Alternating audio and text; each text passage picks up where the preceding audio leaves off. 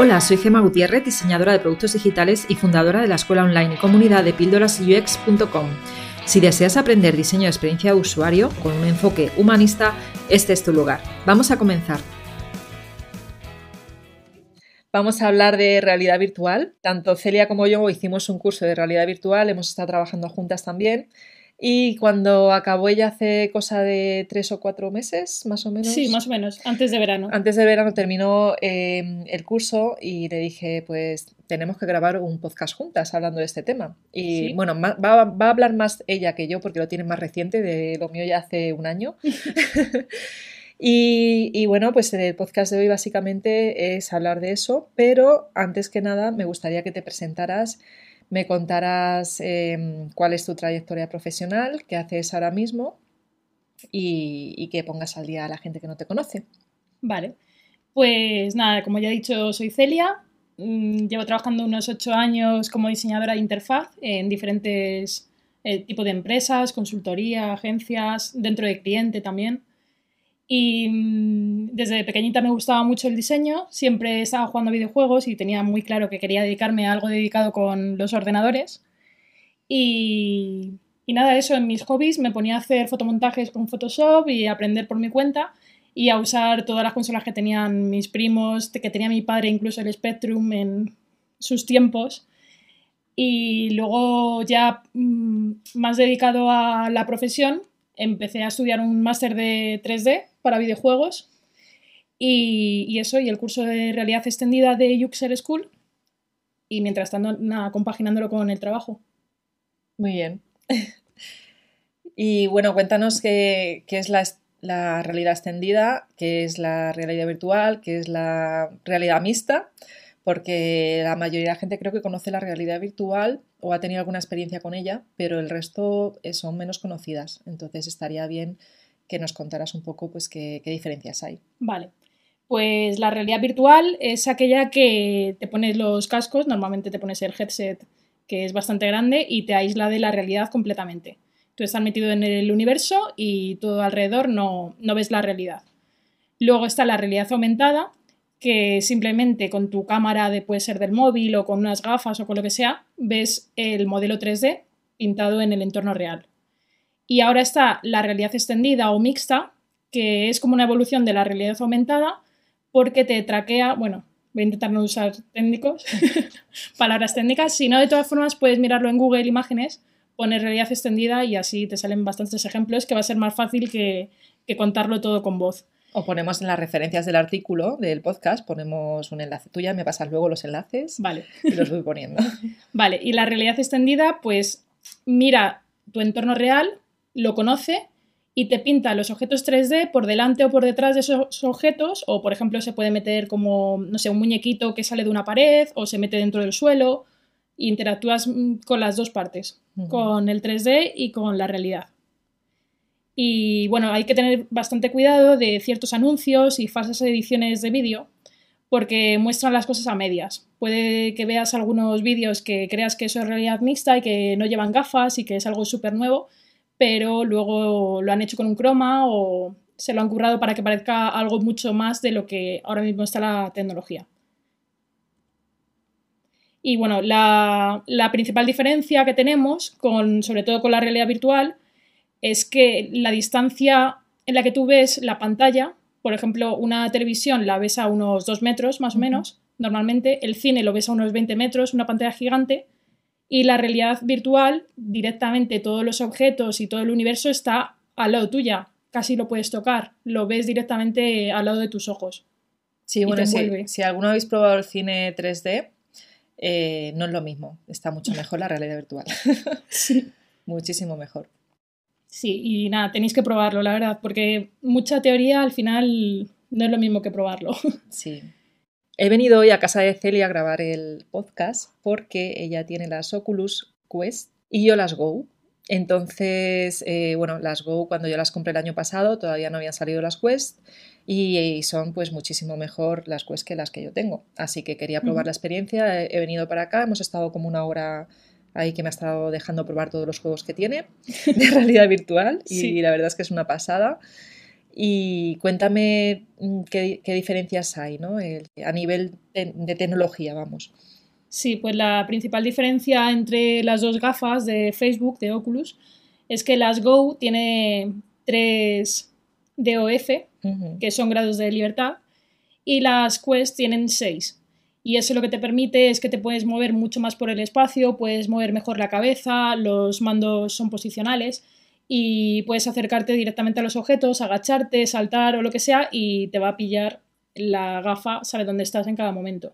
Sí, y de hecho eh, yo le estaba comentando a Celia que yo con las Oculus Go siempre, cuando entro y empiezo a tener la experiencia, siempre lo hago sentada, a veces de pie, pero al final me resulta más cómodo sentada, ¿no? Y es precisamente por el hecho de eh, que me mareo menos, eh, porque cuando intentas andar con ellas, digamos que tú no te mueves dentro de ese espacio. Sin embargo, con las Quest sí que te mueves, ¿no? Sí que, vamos, sientes más ese movimiento y entonces te mareas, no te mareas directamente, es que no he tenido ninguna sensación de mareo, de hecho, en todos los juegos que he probado como tres juegos distintos. Sí, la, sensación es mucho más natural y luego también, aparte de las propias gafas, también influye mucho cómo esté diseñada la experiencia. Porque, por ejemplo, hay muchas experiencias que podemos ver actualmente que la comodidad no es muy buena y te puedes marear porque el usuario directamente no sabe que se va a mover.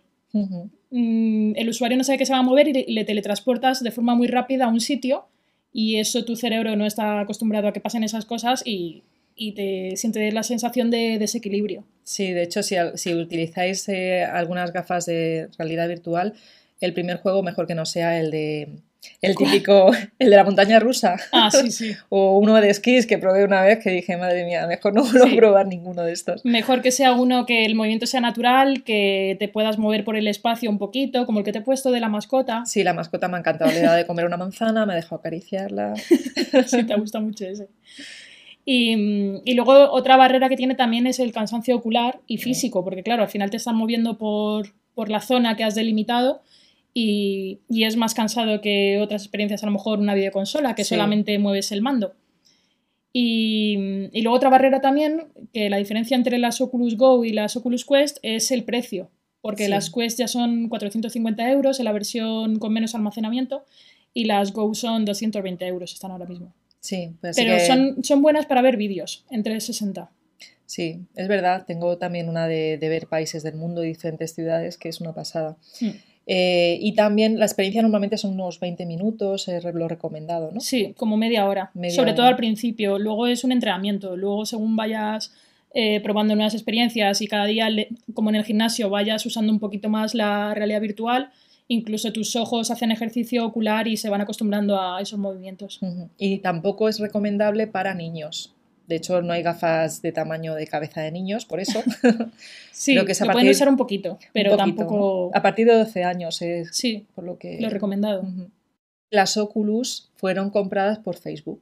Es decir, Facebook compró la empresa, el, emprendedor que hizo todo esto. En 2014. En el 2014. Y entonces, a partir de ahí, pues ha ido sacando cada dos años aproximadamente, bueno, cada año, cada dos años, ha ido sacando gafas lo digo porque cuando yo hice el curso, acaban de sacar las Go que yo me compré y al año, que ha sido cuando has hecho tú el curso, han sacado estas. Ahora mismo las Quest eh, llevan, no sé si es en mayo o en junio, más o menos las sacaron, justo cuando estaba terminando el curso, pero en el último Oculus Connect que ha estado haciendo Facebook, sí que le están haciendo mucho hincapié y mejorando las propias gafas. Así que espero que de momento duren tiempo y no saquen las siguientes porque las están mejorando, entonces sí que están muy involucrados con las Quest. Bueno, y supongo que irán mejorándolas e irán bajándolas de precio para que pueda llegar al alcance de cualquier persona, ¿no? Ojalá. y luego también los juegos valen unos 20, 30 euros. Luego también hay muchas experiencias web VR que también te puedes meter y son gratuitas y las puedes ver desde tu ordenador en escritorio o puedes meterte la versión de realidad virtual y ver todo en 360 grados. Y otra cosa interesante es que Facebook eh, cada vez está generando más contenido, eh, incluso para, poder conectarte con otras personas en Facebook y tener como reuniones, ¿no? Sí, va a salir Facebook Horizon muy pronto. Estamos todos esperando a ver cómo va a ser la experiencia porque la verdad que el tráiler de los vídeos tiene muy buena pinta. Y sí, cada año hay una cantidad de juegos inmensa Ya hay muchísimos para probar de todos los gustos. Así que si no te gustan las experiencias de miedo porque son demasiado o si no te gusta un tipo en concreto, seguro que vas a tener otro tipo de experiencia o juego que te pueda gustar más. Muy bien. Y esto ha sido muy bueno, la verdad, para, para Oculus, bueno, para el mundo de la realidad virtual, porque es verdad que hace unos años empezaron a salir eh, las gafas de cardboard y otras eh, y, las de Samsung Here, que ambas tenían ciertos problemas. Explica un poco qué diferencias hay. A ver, hay mucha diferencia, pero generaron un problema muy grande y es que hubo cierto rechazo de la sociedad hacia la realidad virtual. Sí, sobre todo que al principio simplemente metías tu móvil y podías verlo de otra manera, podías verlo en 360 grados, pero con un ángulo de visión muy pequeño y, que a ver, que la, experiencia estaba hecha para móvil, no estaba hecha especialmente para las gafas como ahora mismo, que el contenido es nativo y está, está bien pensado y bien hecho. Y las Samsung Gear, el problema que tenían era también la calidad. La calidad de la pantalla no es la misma. de hecho, eh, sí. Pero sobre todo eso, el FOB, los ángulos de visión y incluso también hay una cosa que se llama el IPD, que es la distancia interocular, que cada persona tiene unos centímetros diferentes entre pupila y pupila y en las nuevas gafas se pueden ajustar. Bien, y ya a nivel un poco de, de diseño, del diseño de la experiencia en VR, ¿nos puedes contar, Celia, para los que no saben de esto, eh, qué tipos de interacción, que nos cuentes un poco cómo, funciona. Para quien no lo conozca de cero, hay varios tipos de interacción que pueden combinarse y la básica sería directamente con la vista, en la que la vista es tu cursor, por así decirlo, de ordenador y según te muevas la cabeza, pues puedes ir eligiendo cosas. Luego también está la tradicional de que estamos bastante acostumbrados, que es el teclado y el ratón, y luego, dependiendo de las gafas, pues hay unos controladores diferentes para, usar la experiencia, diferentes tipos de mandos. También estarían el propio táctil, que ya directamente con las manos puedes tocar y en la experiencia estás tocando objetos, botones con tus propias manos. No necesitas ningún controlador. Sí, es eh, uno de los juegos que he estado probando que tú me has pasado, bueno, uno de los que me has puesto, eh, toda, toda la interacción mm, que yo tenía con el juego era tocando objetos. Entonces, es verdad que, es genial porque te, mete muy, ¿cómo se llamaba? ¿Inmerso? Sí, te, o sea, estás como mucho más eh, metida dentro del juego, pero también la curva de aprendizaje a mí al menos me parece mayor. Hmm. Porque como estoy acostumbrada a quizá a interactuar más con otro tipo de interfaces digitales, cuando me encuentro esta, eh, por ejemplo, que eran un montón de botones y no sabía cuál tocar y había un robot hablándome, a mí, yo a mí eso me ha puesto nerviosa. no, a ver, eso le pasa a todo el mundo, porque al final, si en la propia experiencia no hay algo que te guíe, que puede ser de muchas maneras, te pueden guiar por bot, te pueden guiar por algo visual o un ayudante que haya que te esté diciendo qué tienes que hacer. Luego también la cosa es que la mayoría de experiencias están en inglés. Entonces, o sabes en inglés o te lo cuenta alguien porque si no, no te enteras de, qué tienes que hacer. Es muy importante diseñar bien un proceso de onboarding para el usuario o jugador y que entienda qué tiene que hacer, cómo tiene que utilizar ese mando, cómo puede agarrar un objeto y luego cuando está pasando con el cursor, por así decirlo, que puede ser con el, la especie de láser con el mando que te está posicionando sobre un objeto o con la propia mirada, que los objetos tengan un feedback y te digan que, les estás... Em, que puedes hacer algo con ellos. Sí, que por ejemplo te cambien de color, te cambien de tamaño, cualquier cosa para que sepas que les estás... Sí, que estás pulsando en ellos, vamos. El caso es que eh, con el juego eh, estaba yo usando las dos manos y yo estoy acostumbrada también con eh, las Go que solo tengo, solo tengo un mando. Claro, el puntero, solamente. claro, solo tengo un puntero, ¿no? Entonces un mando que es un puntero y vaya apuntando las cosas. Y en este caso tengo dos y es curioso porque como vengo acostumbrada, yo vengo acostumbrada a usar las otras, pues me ha costado más, era como que con la izquierda no sabía qué hacer. El mando de la izquierda. la tenías parada. Claro, estaba muy parada e intentaba hacerlo todo con el de la derecha, pero yo creo que también me viene un poco por el hecho de, estar acostumbrada a las Go. Sí, yo creo que primero siempre empiezas con una mano y cuando ya lo has dominado, yo que sé, coges una pistola o coges cualquier objeto, el láser este del juego de música, y ya lo coges con la otra mano, ya empiezas a coordinarte tú mismo y a ver el objeto en tiempo real, cómo se está moviendo y, al final todo es práctica. ¿Y qué más nos puedes contar de, cosas del VR, de diseño en pues, VR? Pues a ver, luego hay una cosa también relacionada con la interacción, que es cómo vas a diseñar la experiencia pensando en los inputs o cómo el usuario o jugador va a poder meter, por ejemplo, un texto. O sea, tú no le puedes hacer el típico login de, de por así decirlo, de un banco o de cualquier cosa, un login. Dices, vale, mm, nombre de usuario y contraseña. Claro, pero en la realidad virtual, ¿cómo metes eso?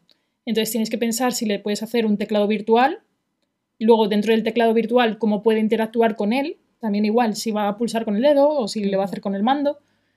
Y mm, también tienes que tener mucho cuidado con la lectura de textos, porque leer en realidad virtual cansa bastante y además mm, no se lee súper nítido. Tienes que tener mucho cuidado de utilizar una tipografía grande, que sea gordita, que no sea light, porque entonces no, no lees nada.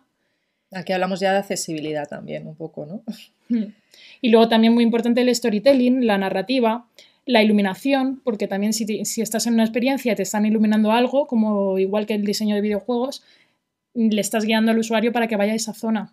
Sí, de hecho yo cuando estuve haciendo también el curso, eh, a mí esa parte fue de las que más me gustaron.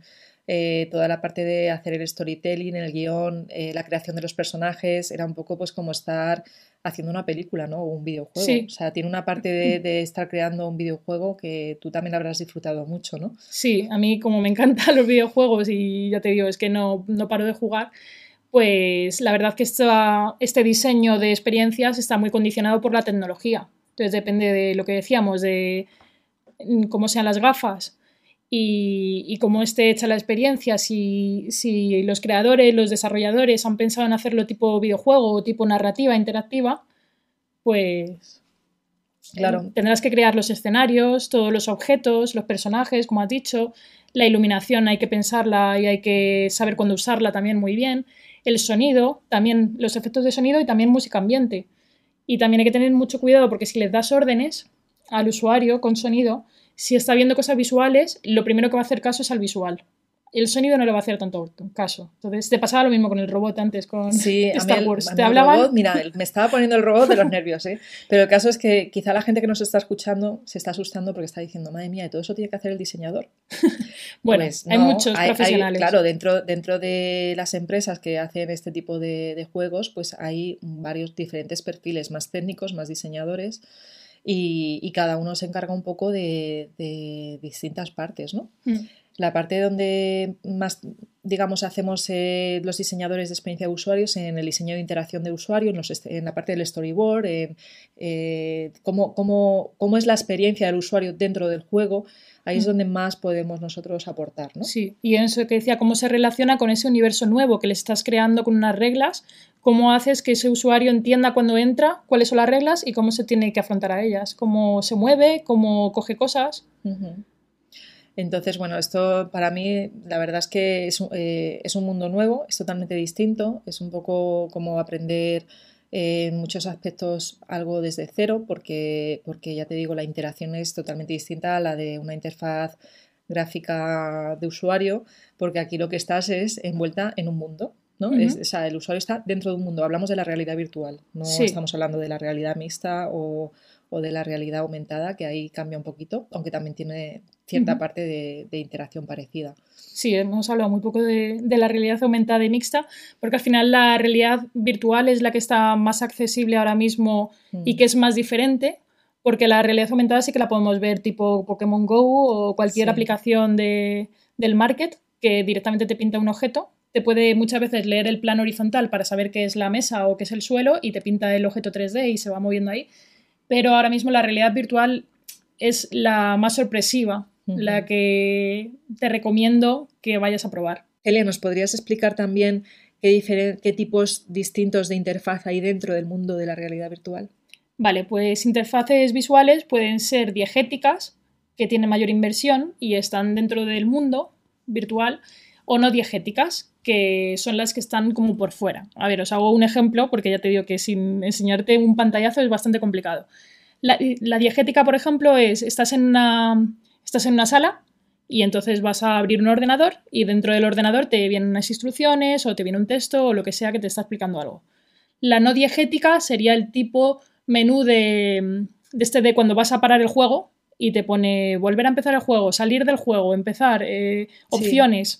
este, esta típica interfaz funciona fatal en realidad virtual porque te saca totalmente de la experiencia. Claro, entonces, solo se normalmente te la encuentras al inicio y al final. Es decir, al inicio, cuando le das al botón de comenzar o eliges el nivel que quieres o te deja igual configurar alguna cosita, entras en el juego, ya cambiamos, lo normal es cambiar a la interfaz diegética y cuando le das a salir del juego vuelves otra vez a ese pop-up que te sale de ¿quieres salir?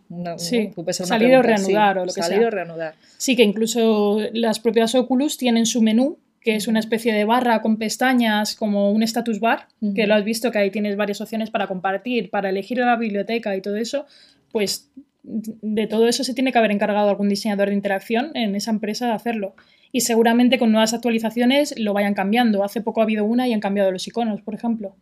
Y luego cuando estás dentro de la realidad virtual también eh, a nivel de interacción, aquí hablamos también del tema del movimiento, eh, el puntero también puede, eh, te vas moviendo pues presionando el puntero, por ejemplo con las Go, ¿vale? Hablo de las Go. Y vas dando como saltitos dentro de la interfaz. Y es la forma en la que te vas moviendo. Como dices el teletransporte, como con la caña o algo así. Sí, sí. O sea, porque luego hay. O sea, todas las experiencias deberían ser diseñadas para estar sentado o para estar de pie. Entonces, claro, al final nuestras casas no son tan grandes y necesitas moverte a una zona lejana. Las nuestras, igual hay gente con casas muy grandes. ¿eh? Puede que haya gente con casas muy grandes, pero aún así siempre va a tener un límite, siempre va a tener una pared donde se va a chocar y no va a poder seguir avanzando. Entonces, al final, lo que el recurso que se usa mucho es el teletransporte, que directamente dices quiero pasar a este lado y, te llevo para allá. Entonces aparece el punterito que te va también, normalmente tiene una lucecita azul, roja o del color que sea, dependiendo de, la dirección de arte que se haya hecho, ¿no? Mm y, te, y con ese puntero ya sabes dónde estás apuntando dentro de la interfaz. Luego ponemos un vídeo en el artículo relacionado para que se vea el puntero. Vale, sí, porque luego también tienes esos símbolos de color, por así decirlo, de, venga, pues el verde es porque me puedo teletransportar allí, el rojo es que no me deja la experiencia, no puedo teletransportarme a, a zonas raras. Pero el caso es que cada juego va variando esto, entonces lo primero que tienes que hacer cuando estás totalmente metida es eh, normalmente es hacerte el onboarding, ¿no? Para, para mm. ver cómo funciona y si no te hacen el onboarding es más complicado, puede ser un poquito más frustrante el, descubrir cómo funciona. Sí, pero esto yo creo que es lo, bonito que tiene ahora mismo esto, es que está empezando. Porque aunque lleva ya mucho tiempo la realidad virtual, eh, todavía no hay un estándar, no hay unas guías de estilo tipo Google como Material Design.